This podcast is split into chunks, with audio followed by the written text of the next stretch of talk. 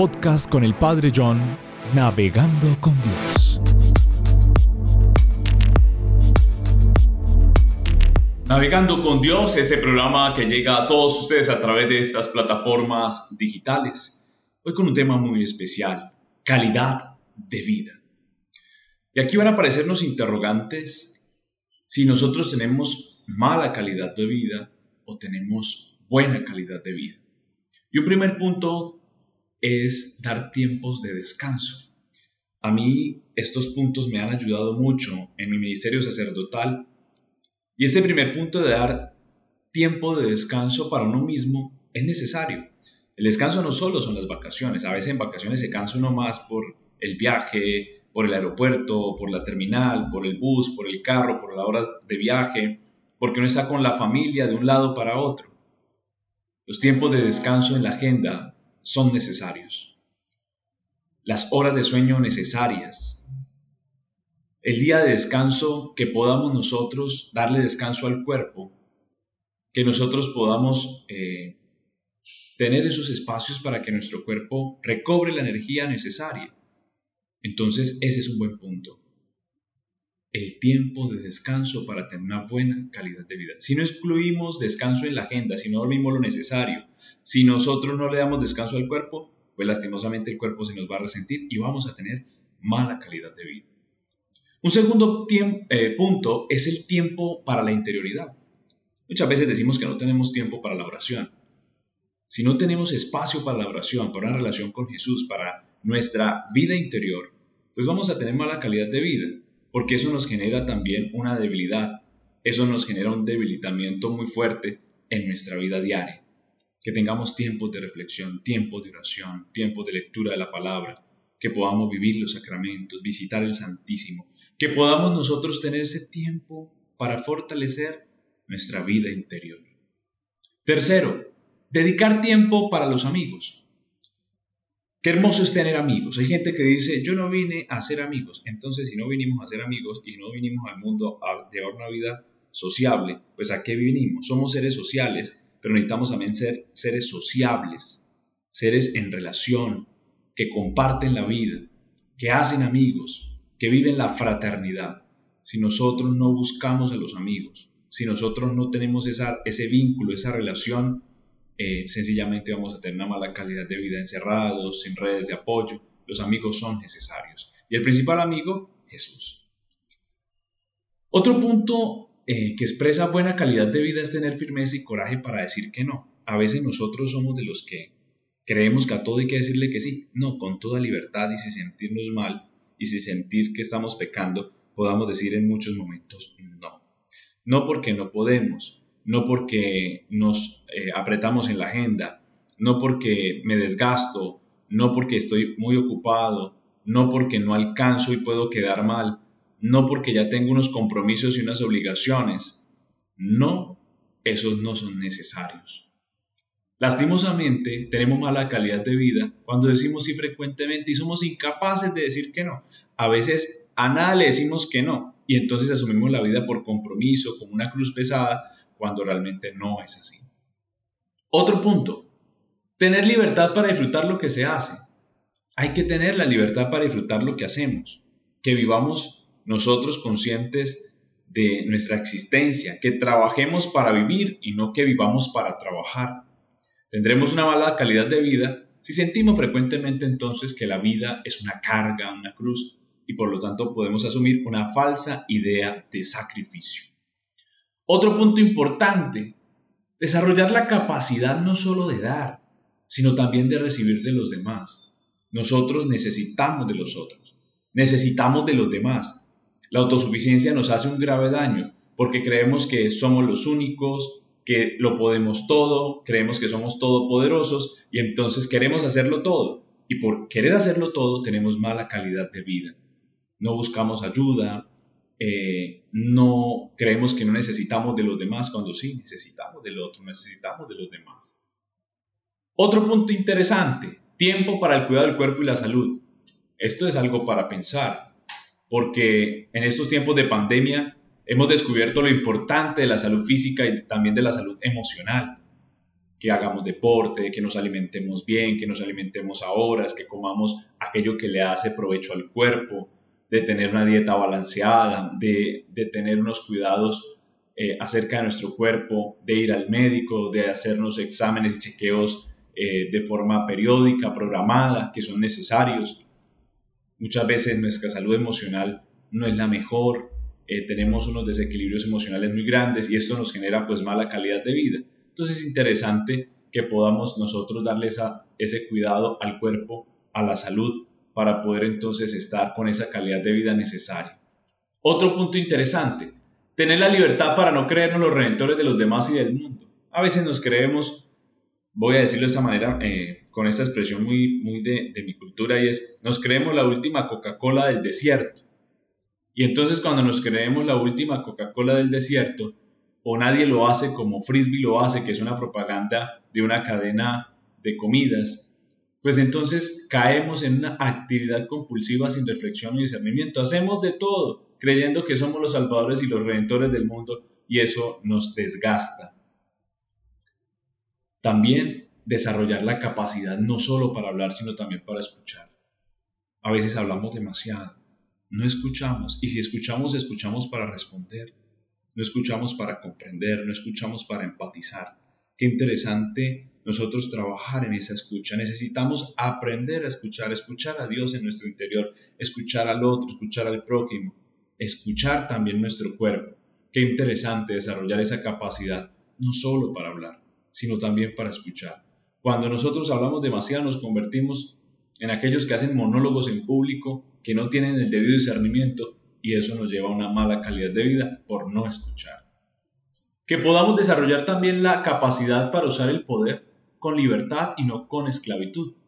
Es decir, el poder con autoridad para servir desde la libertad, que podamos nosotros eh, dejar a un lado ese narcisismo que nos lleva a querer tener todo bajo control, a no ser contrariados, a no ser desobedecidos.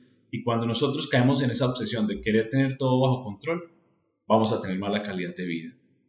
Lastimosamente hay que dejar también el control en las manos de Dios, para poder tener calidad de vida.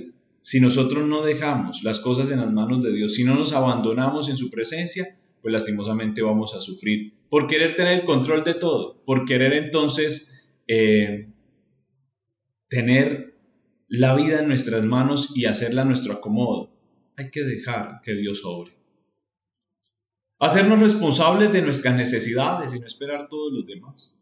A veces creemos que el mundo nos debe y que todo el mundo nos debe. Necesitamos ser responsables, autorresponsabilidad, porque a veces tenemos mala calidad de vida por esperar ingenuamente más de lo que los demás nos pueden dar.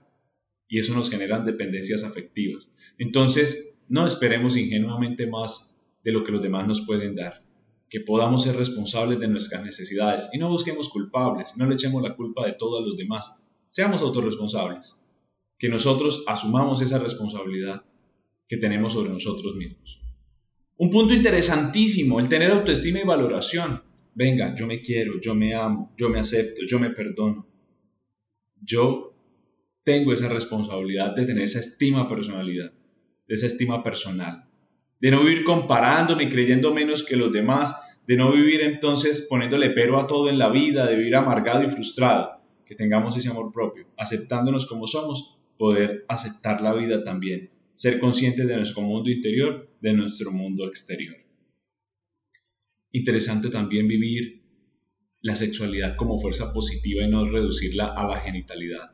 Lastimosamente como seres humanos caemos en relaciones genitalizadas, en una, sexualidad con reprensiones o con gran laxitud. Estamos en un mundo donde el sexo se encuentra a la vuelta de la esquina. Necesitamos aprender a valorar la sexualidad, que es un don, que es un regalo de Dios que no se puede reducir a lo genital. Necesitamos compartir la vida. La vida es más que sexo. La vida es más que ello. Y si la reducimos a lo genital, pues lastimosamente nos vamos a tratar como cosas, no como personas, no como seres humanos. Otro punto interesante es saber leer, leer, los sentimientos detrás de los juicios y las palabras que hacen los demás. Aprendamos a leer los sentimientos. Aprendamos a leer qué hay detrás de los juicios y de las palabras que los demás emiten. porque lastimosamente tenemos mala calidad de vida por la incomunicación, por los malos entendidos, asumimos las cosas que creemos que son a nuestra manera y entendemos lo que queremos entender y nos hace falta realmente una verdadera comunicación, una verdadera escucha, como lo decíamos anteriormente. En la vida también será necesario entonces tener disponibilidad para el servicio. Cuando nosotros tenemos disponibilidad para hacer el bien, para la caridad, pero si nosotros nos apegamos desordenadamente al trabajo y a los lugares, pues entonces no vamos a vivir la caridad que llena el corazón y que llena el alma. Los apegos desordenados al trabajo y a los lugares, pues sencillamente nos dan mala calidad de vida. Punto interesante de la vida afectiva nutriente. Al nutrirme puedo nutrir a los demás, que yo me pueda nutrir, que yo pueda llenarme, que yo pueda fortalecerme personalmente. Si yo no me nutro, ¿qué voy a dar? Nadie da de lo que no tiene y yo necesito tener una vida afectiva nutriente. Como le escucharía alguien en algún momento, abrácense, quiéranse, exprésense el amor, dense un abrazo, dense la mano, sonrían, sientan la vida. Si no, vamos a vivir amargados, personalidades planas, no mostramos los afectos, no decimos un te quiero, no decimos un te amo, somos duros y toscos y eso nos, nos lleva a tener una vida frenada, cerrada, y nos va a dar mala calidad de vida. Hay que saber expresar los sentimientos, hay que saber expresar el amor, hay que saber expresar cada día lo que sentimos por nuestros seres queridos, que podamos nosotros amar, que podamos querer, que podamos disfrutar el momento compartiendo con nuestros seres queridos, que hoy los tenemos y mañana no sabemos. Y los dos últimos puntos, armonía de vida, que así como trabajemos, descansemos que podamos tener espacios de individualidad, pero también espacios de comunitariedad, es decir, tiempo para mí y tiempo para la comunidad, tiempo para estar con los otros.